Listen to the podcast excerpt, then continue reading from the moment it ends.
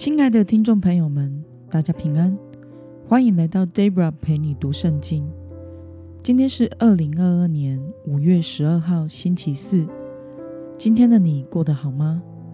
祝福您有个美好的一天。今天我所要分享的是我读经与灵修的心得。我所使用的灵修材料是每日活水。今天的主题是放下犹豫，立刻顺从。今天的经文在马太福音第四章十八到二十二节。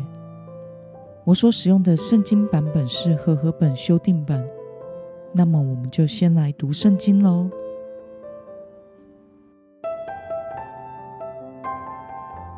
耶稣沿着加利利海边行走。看见两兄弟，就是那叫彼得的西门和他弟弟安德烈，正往海里撒网。他们本是打鱼的。耶稣对他们说：“来跟从我，我要叫你们得人如得鱼一样。”他们立刻舍了网，跟从他。耶稣从那里往前走，看见另外两兄弟，就是西庇太的儿子雅各。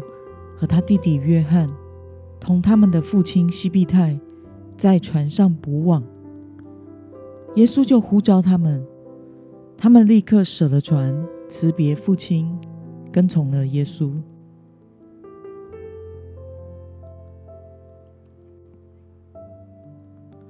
让我们来观察今天的经文内容。西门与安德烈的职业是什么呢？耶稣如何呼召他们的？我们从经文中的第十八到十九节可以看到，西门与安德烈的职业是渔夫。耶稣看见他们，然后对他们说：“来跟从我，我要叫你们得人如得鱼一样。”那么，对于耶稣的呼召，西门与安德烈、雅各与约翰是如何回应的呢？我们从经文中的二十以及二十二节可以看到，他们立刻舍了他们赖以为生的船和渔网，告别了父亲，跟从了耶稣。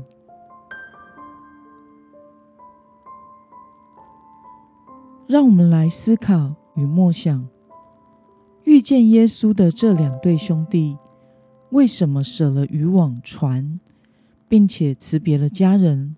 来跟随耶稣呢？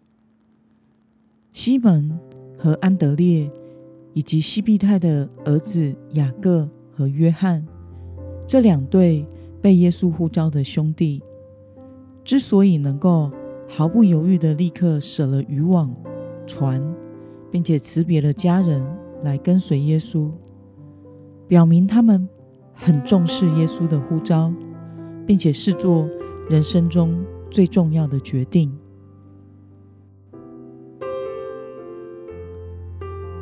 那么，看到这两对兄弟立刻跟从了耶稣，你有什么样的感想呢？我想，这两对兄弟应该对这位呼召他们的耶稣是有所认识的，知道他的呼召有多么的重要，才有可能立刻回应耶稣。就像我们不会随便答应另外一个人的求婚，一定是对对方有一定的认识，而且视作人生中最重要的人，才有可能在当下说出“我愿意”这句话。这可是关乎一生的事呢。而这两对兄弟显然也是将跟随耶稣视作是人生中最重要的决定，是不能错过的。以至于他们立刻就舍下了他们原本的职业、家乡，做主门徒，跟随耶稣旅行步道去了。就像这样，蒙召做主门徒的人，也要展现这样坚定跟随顺服的态度。上帝对我们每一个人都有不同的呼召。老实说，这世界上有些基督徒。是有跟上主耶稣的呼召的，但也有许多人拒绝了。这些拒绝的人是无法跟上主的脚步，进入到属灵的领域的。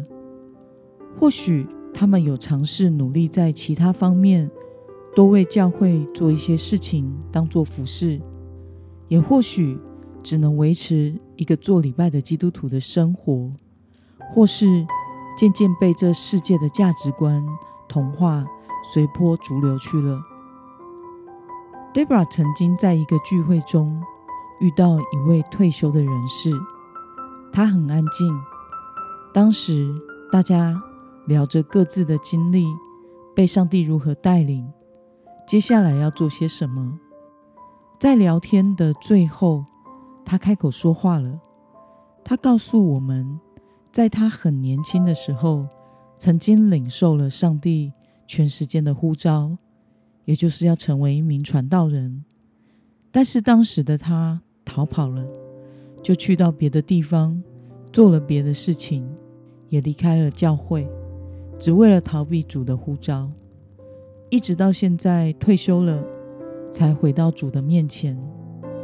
回想这一生，就这样过去了。如果当初回应主，或许会有个不一样的人生。当时我们在座的都是年轻的侍奉者。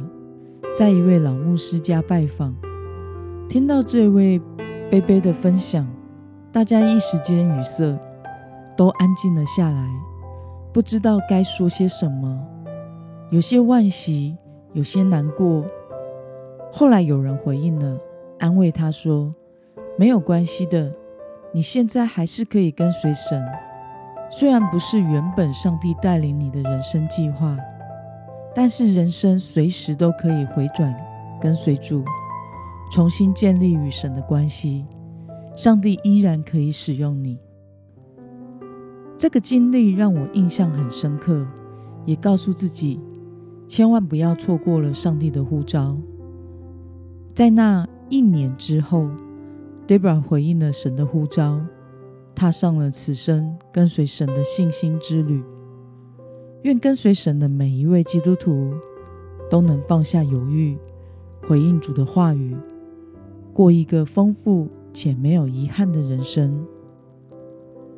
那么，今天的经文可以带给我们什么样的决心与应用呢？让我们试着回想看看，在阅读或听见神的话语之后。你都是如何回应的呢？为了活出立刻顺从且跟随神话语的生命，今天的你决定要实践什么事情呢？让我们一同来祷告。亲爱的天父上帝，感谢你透过今天的经文，使我们看到你是如何呼召了西门和安德烈。雅各与约翰，而他们则是立刻舍下了一切，来跟随了你，以至于他们成为了主的十二使徒，有一个不安逸却丰盛非凡的人生。求主帮助我们，都能因着认识主而看重你的呼召，并且用坚定的态度顺从跟随你的旨意，使我们都能活出你的呼召。参与在你的计划中，奉耶稣基督得胜的名祷告，阿门。